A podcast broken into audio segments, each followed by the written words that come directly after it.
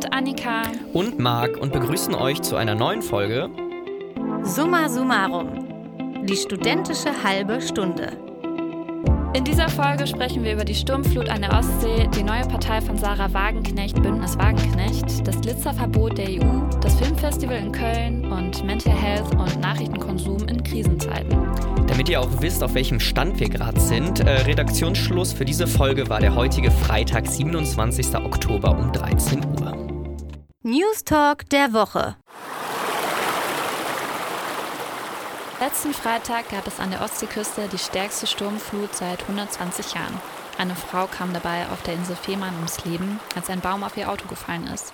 Die Schäden belaufen sich inzwischen auf mehrere Millionen Euro durch gebrochene Deiche, abgetragene Strände, aufgegebene Campingplätze, zerstörte Häfen. Ich komme aus einer der betroffenen Städte, Eckernförde, und ich muss sagen, mich hat das ziemlich mitgenommen zu hören. Dort fehlen jetzt einfach Teile der Steilküste, einige Wege von Dorf zu Dorf gibt es dort einfach nicht mehr. Bei dem Thema Flut habe ich noch ziemlich frisch die Bilder vom Ahrtal im Kopf. Zum Glück sind die Folgen nicht ganz so verheerend, wie sie im Ahrtal waren. Dabei gilt die Ostsee im Vergleich zur Nordsee zum Beispiel ja relativ friedlich. Äh, wahrscheinlich war man deshalb auch so überrascht von dem Ausmaß der Sturmflut. Woran ich jetzt äh, bei Schleswig-Holstein als erstes denke, ist der Ostseeurlaub. Wie sehr ist denn jetzt der Tourismus in Gefahr, Annika? Also die Sturmflut traf die Küste immerhin knapp nach der Hauptsaison. Also das Land hat noch Zeit bis zum Frühling, bis die Saison wieder losgeht, immerhin, um das meiste wieder aufzubauen. In einem Interview mit Sat1 macht der Tourismusminister von Schleswig-Holstein aber auch auf Infrastrukturschäden aufmerksam.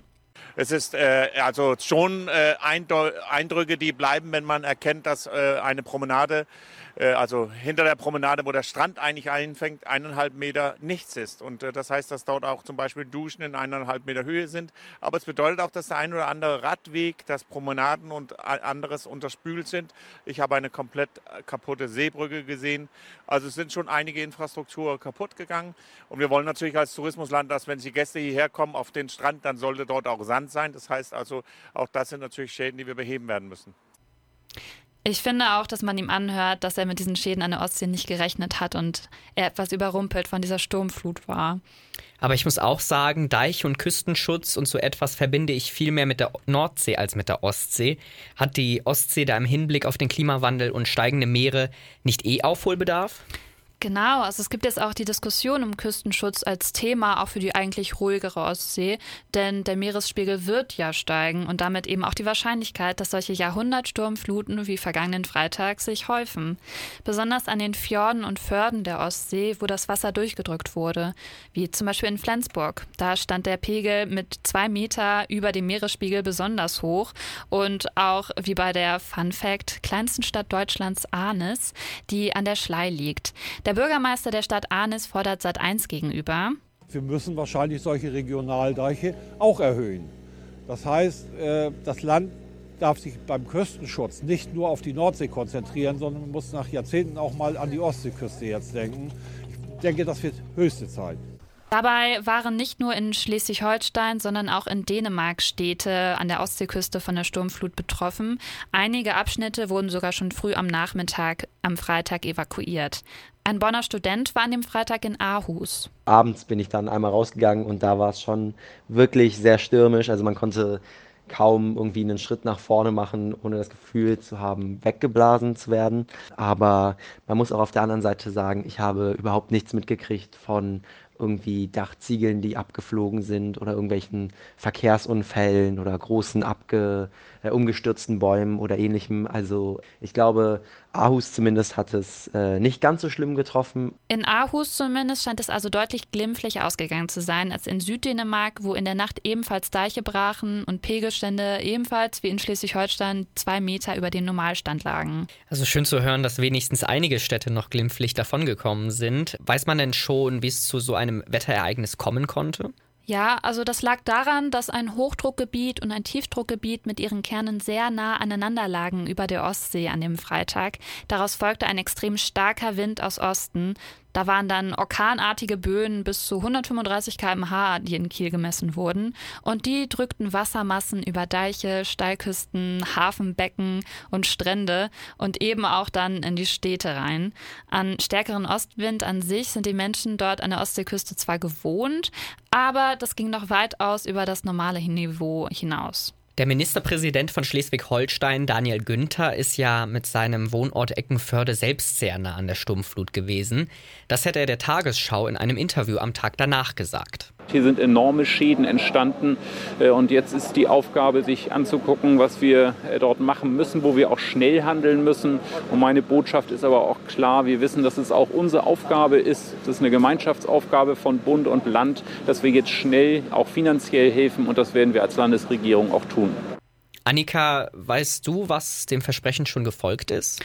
Ja, also zum Teil. Es gibt aus Berlin jetzt schon einen Krisenerlass mit Steuererleichterungen für Betroffene der Flut. Besonders für Menschen, deren Häuser nicht ausreichend versichert sind, ähm, da sie in Überflutungsgebieten stehen und die Versicherungen dafür dann eben noch schwieriger zu bekommen sind. Auch dieses Problem haben wir ja bereits in der Flut im Ahrtal gesehen, dass die Menschen dort nicht ausreichend versichert waren. Eckernförde zum Beispiel liegt eben direkt mit der Strandpromenade und Hafengebiet am Wasser. Direkt dahinter liegt dann die Innenstadt und die Fischealtstadt.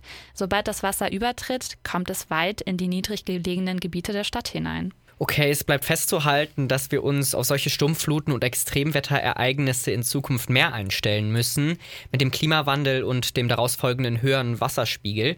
Ich hoffe, dass man künftig äh, allgemein aus der Sturmflut an der Ostseeküste etwas lernen konnte für den Küstenschutz. Denn die nächste Jahrhundertflut wird definitiv kommen und das wahrscheinlich auch schon in weniger als 100 Jahren. Lange war es nur ein Gerücht, jetzt ist es offiziell. Sarah Wagenknecht, die ehemalige Parteivorsitzende der linken Fraktion, hat vergangenen Montag nämlich ihre eigene Partei vorgestellt. Bündnis Sarah Wagenknecht für Vernunft und Gerechtigkeit, kurz BSW heißt diese politische Organisation, und soll sowohl den Altparteien als auch der kontroversen AfD, die ja in den letzten Wahlen immer mehr an Wählerinnenstimmen gewonnen hat, Konkurrenz machen. Der Verein wird zwar erst ab nächstem Januar offiziell zur Partei ernannt, sorgt aber jetzt schon für große Schlagzeilen, denn eine Partei wie die Bündnis Wagenknecht gab es so noch nie in Deutschland. Und warum das so ein historisches Ereignis ist, erklärt der Parteienforscher Thorsten Faas im Interview mit dem ZDF dann ist es wirklich historisch in dem Sinne, dass wir wirklich zum ersten Mal auf Bundesebene eine Partei sehen, die sich rund um eine Person gründet. Das hatten wir so noch nie. Eine One-Woman-Show also. Und das, obwohl sie das vergangenen März noch dementiert hat. Also nur als One-Woman-Show und äh, Alleinprojekt äh, kann ich das tatsächlich nicht. Aber nicht nur das Alleinantreten Wagenknechts ist so besonders, sondern auch die politischen Ziele. Die Partei hat nämlich ein Konzept, was es so auch noch nicht in Deutschland gegeben hat. Viele ExpertInnen, wie auch der Parteienforscher Dr. Benjamin Höhne von der Uni Magdeburg, sprechen von einer Füllung einer Repräsentationslücke. Sie fordert beispielsweise staatliche Intervention zugunsten sozialer Gerechtigkeit, also einfach erklärt, nehmt den Reichen das Geld und gibt es den Armen, Klassisches Robin Hood-Prinzip. Sozial verfolgt die Partei aber eine sehr starke konservative Position, beispielsweise eine geregeltere Flüchtlingspolitik. Wir haben in Deutschland aktuell einen Mangel von 700.000 Wohnungen, die fehlen. Wir haben, wir haben Zehntausende Lehrer- und Kitaplätze zu wenig. In einer solchen Situation auch noch eine enorme Zuwanderung zuzulassen, ist unverantwortlich. Und zudem ist Wagenknecht kein großer Fan der Woke-Bubble und ist auch gegen das Gendern. Wenn man das so hört, klingt das ja ähnlich wie das, was die AfD von sich behauptet. Äh, dem ist aber nicht so, denn laut Dr. Höhne ist die soziale Gerechtigkeit kein Herzensanliegen der AfD. Laut dem Parteiprogramm führt die AfD nämlich eine nationalliberale Wirtschaftspolitik und das ist der große Unterschied. Parteiprogramm ist das eine, wichtig ist aber auch, was für eine Bedeutung die Partei von Sarah Wagenknecht für die Zukunft der deutschen Politik hat. Das Projekt Bündnis Wagenknecht steht noch in den Startlöchern. Auf dem Papier ist sie eine sehr interessante Partei, die aber noch umgesetzt werden muss. Außerdem, um auf staatlicher Ebene mithalten zu können, braucht die Partei Zeit und eine Menge Geld. Wagenknecht könnte aber jetzt schon zwei Parteien zur Last fallen. Zum einen der alte Arbeitgeber.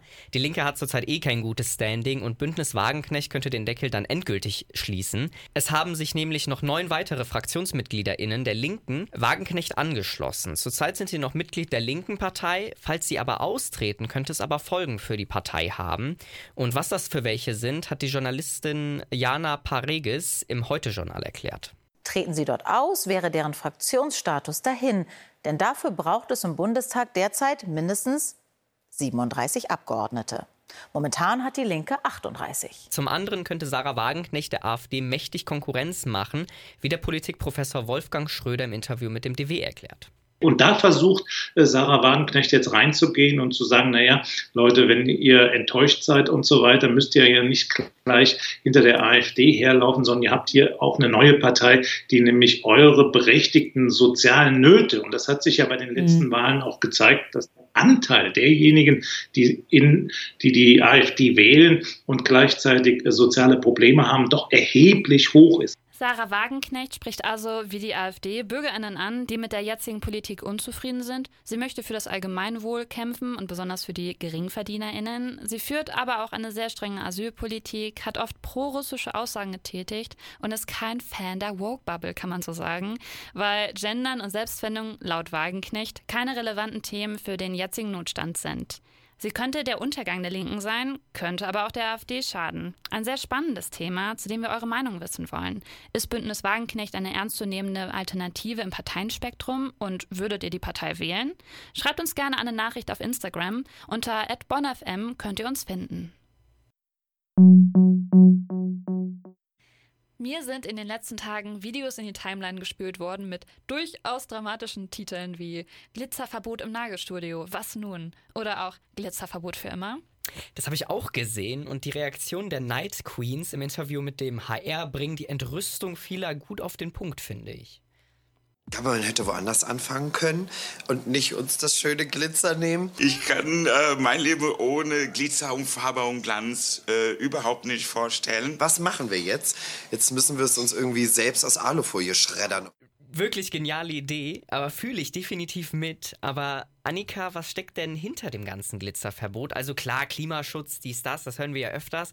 Aber wieso genau Glitzer? Und wird jeder Glitzer verboten? Konkret möchte die EU gegen Mikroplastik vorgehen. Es soll in der EU nun schrittweise verboten werden. Erste Produkte wie löslicher Glitzer zum Beispiel sind allerdings schon seit dem 15. Oktober verboten. Unter Mikroplastik versteht man Plastikschnipsel unter 5 mm. Diese Teilchen kommen in ganz vielen Produkten vor, wie Kunstrasen, Pflanzenschutzmitteln, Kleidung und eben auch Kosmetik. Nach sieben Jahren Diskussion wurde eine neue EU-Verordnung erlassen, durch die jetzt loser Glitzer und Mikroplastikkügelchen in Kosmetik verboten wurden. Also eben insbesondere auch Glitzer, der in Nagelstudios verwendet wird. Aber auch nicht nur Kosmetik, sondern auch Bastelprodukte sind betroffen. Und das teilweise schon ab sofort. Allein in der EU werden jährlich ungefähr 40.000 Tonnen Mikroplastik freigesetzt und äh, das gelangt eben entweder über die Luft oder übers Wasser in Tiere, Grundwasser oder eben uns Menschen, da die Kanalisation diese kleinen Teilchen stand jetzt noch nicht herausfiltern kann. ForscherInnen haben auch äh, zuletzt geschätzt, dass Menschen jede Woche etwa so viel Mikroplastik zu sich nehmen wie eine Kreditkarte. Und bei Mikroplastik in der Kosmetik wie in Lippenstiften zum Beispiel ist der Weg in den Menschen natürlich auch noch mal kürzer als über den äh, Umweg über Tiere oder über das Grundwasser. Aber Annika, kann ich denn ab sofort in Geschäften gar kein Glitzer mehr für Karneval kaufen? Müsste Deitas seinen ganzen Vorrat jetzt wegwerfen? Nein, also das, was die Geschäfte noch auf Lager haben, darf noch weiter verkauft werden. Wichtig ist nur, dass es nicht nach der Inkrafttretung der Verordnung am 15.10. eingekauft wurde. Was eigentlich viel mehr Mikroplastik in die Umwelt schleudert als jetzt Glitzer, ist der Autoreifenabrieb, der einfach entsteht, wenn man mit Autos über Straßen fährt. Das ist der Mikroplastikverursacher Nummer eins in Deutschland und verursacht je nach Schätzung 80 bis 120.000 Tonnen im Jahr.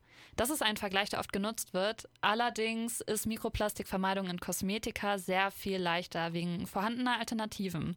Für Autoreifen gibt es scheinbar noch keine umweltfreundlichere Lösung.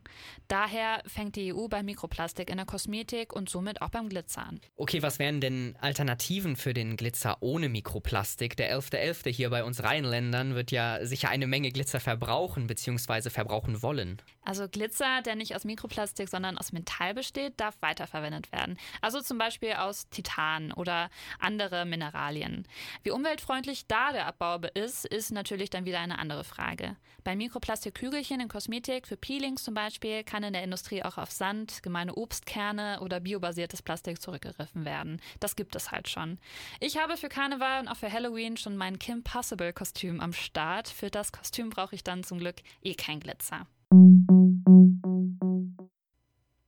Filmfans hatten vergangene Woche bestimmt eine Menge Spaß, denn vom 19. bis zum 26. Oktober hat das alljährliche Filmfestival Cologne auf den Kölner Ringen stattgefunden. Eine Woche voller Filme, Serien und Workshop. Äh, was Schöneres gibt es, glaube ich, nicht.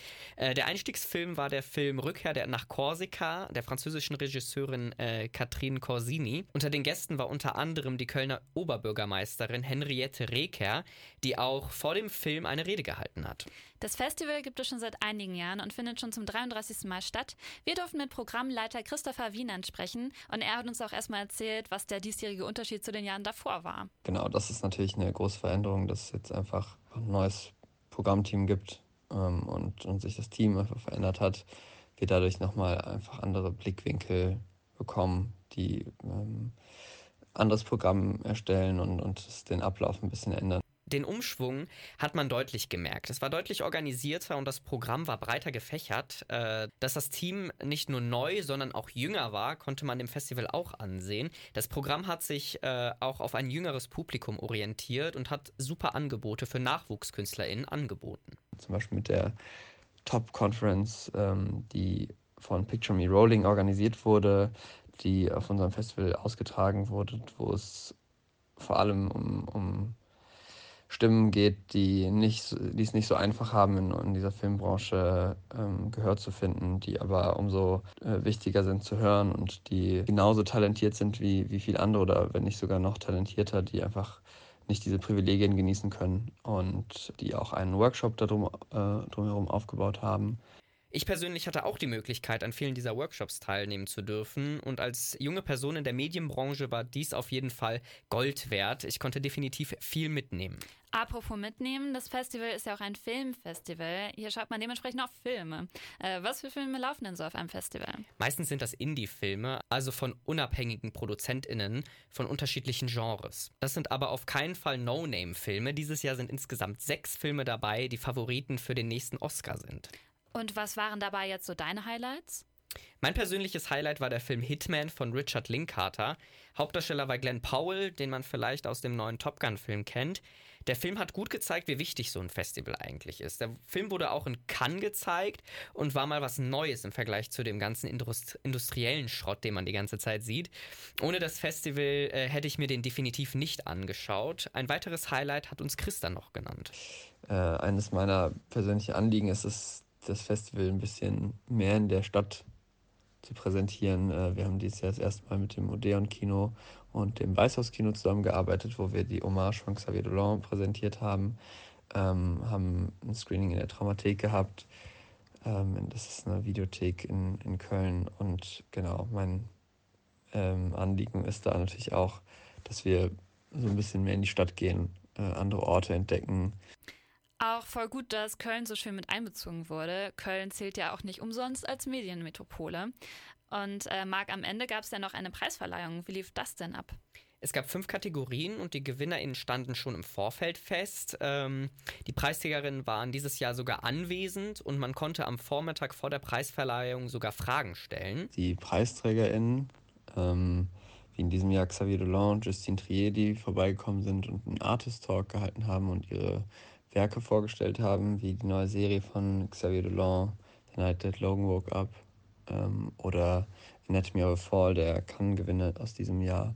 Ich durfte mir auch alle anhören und war begeistert. Also die Preisträgerin für den Filmpreis Köln, Justine Triet, ist sogar mit ihrem Film Anatomie eines Falls Oscar-Favoritin und ihren Werdegang und ihre Begeisterung für den Film von ihr höchstpersönlich zu hören, ist schon eine sehr interessante Sache. Kann ich mir vollkommen vorstellen. Also ich wäre auch total blaff, wenn vor mir eine mögliche Oscar-Gewinnerin sitzen würde. Das ist ja schon doch etwas Besonderes. Außerdem. Also, wenn ich ehrlich bin, wenn ich so meinen Insta-Feed durchscrolle oder die Nachrichtenportale, bin ich manchmal echt schlecht gelaunt, wo man hinschaut, nur negative Nachrichten, gerade jetzt in Krisenzeiten. Es ist eben auch eine Menge los auf der Welt und in der Politik. Man will informiert bleiben, aber wie geht man da mit der Menge an Informationen um? Ich persönlich bin da auch manchmal total überladen mit, lese auch morgens nur noch einen Nachrichten-Newsletter, damit ich einfach nur up-to-date bleibe. Unser Bonn FM-Reporter Frederik hat zum Thema Nachrichtenkonsum ein Interview mit der Medienwissenschaftlerin Professor Dr. Kaya Tim geführt. Frederik, ab wann wird Nachrichtenkonsum problematisch? Wir werden heutzutage gewissermaßen von allen Seiten mit Mitteilungen überhäuft. Da kann es schon relativ schnell gehen. In einem Artikel der Zeit spricht der Wissenschaftsjournalist Ulrich Schnabel gar von einer Headline Disorder, der sogenannten Schlagzeilen-Stressstörung, welche von manchen Psychologen genutzt wird, um dieses mögliche neue Krankheitsbild zu beschreiben. Immer mehr Menschen in Deutschland vermeiden sogar bewusst Nachrichten. Das zeigt eine jährlich erscheinende Journalistenstudie. Dabei geht es um Themen wie Sport oder Unterhaltung. Die größte Kategorie der Nachrichtenvermeidung war hierbei jedoch der Krieg in der Ukraine. Über die Herausforderungen beim Nachrichtenkonsum in der heutigen Zeit habe ich mit Professor Dr. Kaya Tim von der Uni Bonn gesprochen. Sie ist Medienwissenschaftlerin und beschäftigt sich unter anderem mit neuen Medien und dem Wandel in der Nachrichtenwelt. Zunächst habe ich sie da gefragt, was eine Nachricht denn überhaupt ist. Und ihre Einschätzung dazu zeigt schon die Komplexität des ganzen Themas. Also Nachrichten waren früher recherchierte, journalistisch verifizierte, ähm, sag ich mal, Narrative, äh, Berichte über Weltereignisse. Durchaus interpretiert, ja, aber nachprüfbar. Der ganze Begriff hat sich also gewandelt in der letzten Zeit. Heute versteht man da teilweise etwas völlig anderes darunter. Die Nachricht als solche, kann man fast sagen, ähm, existiert so nicht mehr. Ja? Und das, was zum Beispiel jemand als Nachricht begreift, kann eine Information aus dem Kreise der Freunde bei Telegram sein. Ja? Das ist meine Nachricht. Und die glaube ich. In der subjektiven Bewertung kann so potenziell jede Mitteilung als Nachricht aufgefasst werden. Auch in der wissenschaftlichen Betrachtung der Thematik haben sich so neue Herausforderungen herausgestellt. Die Unterscheidung zwischen Nachricht und Manipulation sei noch nie so kompliziert gewesen. Ja, also mit Fake News ja zum Beispiel auch. Ähm, jetzt ist das ja alles ziemlich abstrakt und theoretisch. Wie sieht das genau in der Praxis aus? Frau Tim hat diese Problematik anhand eines Beispiels verdeutlicht. Wir haben das schmerzlich erlebt in der Pandemie, äh, wo unfassbar viel geschwurbelt wurde, ja, aber als Nachrichten wahrgenommen wurde. Und das ist das, mit dem wir uns auch in der Medienwissenschaft äh, ganz konkret, auch in meinen Seminaren, die Semester beschäftigen. Das läuft unter dem Ticket Fake News, aber es sind keine News, es sind keine Nachrichten. Es ist Desinformation. Und die ist oft intentional. Und damit wird die Frage der Nachricht natürlich ad absurdum geführt, weil es ist keine Nachricht, sondern es ist eine Manipulation äh, die wir übrigens natürlich jetzt, wie gesagt, schon mit KI noch auf eine ganz massive Art und Weise erleben. Sie findet in ihrer Einschätzung hier deutliche Worte, warum dieses Problem der Verunsicherung durch Mitteilung so gefährlich werden kann. Es ist schon sehr beeindruckend, wie viele Facetten in diesem, in diesem Begriff stecken. Aber Freddy, ist es nicht manchmal auch gut, schwierige Themen auf allen Kanälen ab und zu zu umschiffen, wenn es einem zu viel wird? Hier äußert Frau Tim sich ein bisschen ambivalent. Da ist es nämlich einerseits auch schwierig, bei der Erhebung von solchen Studien, wie eben besprochen, zu klären, was vermeiden wir da eigentlich oder was vermeiden die Probanden. Wenn es um das bewusste Sprechen über Nachrichten in solchen Erhebungen geht, dann haben große Verlagshäuser nach wie vor eine klare Assoziation zu diesen Themen. Und bei Nachrichten im klassischen Verständnis denken Menschen hier nicht an den Instagram-Feed oder die Stories von Influencern. Genau diese Dinge sind es jedoch dann häufig, die nicht bewusst vermieden werden. Die Leute sind informiert, aber weil sie die Nachrichten vermeiden, die journalistisch aufbereitet sind, sind sie oft falsch informiert. Ja, tendenziös informiert. Komme ich zurück zu dem, der Sorge, die wir haben. Wenn Nachrichten nicht mehr journalistisch aufbereitet als solche wahrgenommen werden, sondern über andere manipulatorische Kanäle, dann haben wir ein Problem. Es ist daher wichtig, derartige Studienergebnisse auch richtig zu interpretieren und das bewusste Vermeiden von den journalistisch aufgearbeiteten Nachrichten kann außerdem das Problem möglicherweise noch verschlimmern. Andererseits sagt sie jedoch auch, dass das kurzfristige Vermeiden von Nachrichten zu schwierigen oder auch hochemotionalen Themen auch eine gesunde und menschliche Schutzreaktion sein kann, einfach um ein bisschen Abstand zu bestimmten Themen zu gewinnen. Okay, aber wie schaffe ich es jetzt zu filtern, welche Informationen gut und hilfreich für mich sind und welche halt nicht? Frau Tim stellt hier beispielhaft das sogenannte Bonn-Institut vor, welches ein Zusammenschluss verschiedener journalistischer Verlagshäuser ist, die sich dem konstruktiven Journalismus zur Aufgabe gemacht haben. Ähm, die versuchen genau das, nämlich zu sagen, wir müssen auch irgendwie konstruktiv mit diesen Herausforderungen umgehen. Also die Beschreibung der Albträume, die wir in unserer fast unmittelbaren Umgebung erleben, das kann nicht alles sein. Ja, wir müssen lösungsorientiert, das ist der Grundsatz des konstruktiven Journalismus, lösungsorientiert berichten. Über Kriege dann lösungsorientiert zu berichten, kann natürlich auch eine Herausforderung darstellen.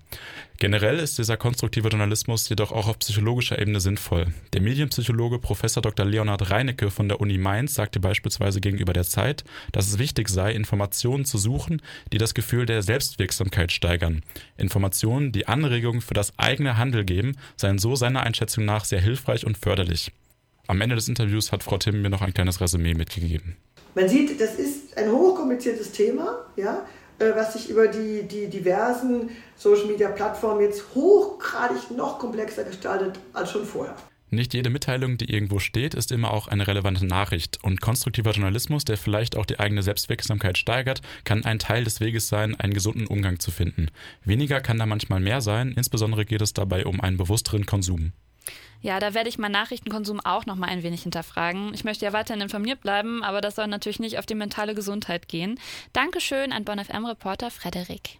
Schon gehört? Auch in dieser Woche haben wir euch wieder Empfehlungen mitgebracht rund um Kultur und Kunst. Und ich habe letzte Woche die Doku-Reihe Capital B, Wem gehört die Stadt auf Arte, sowas von durchgebinged.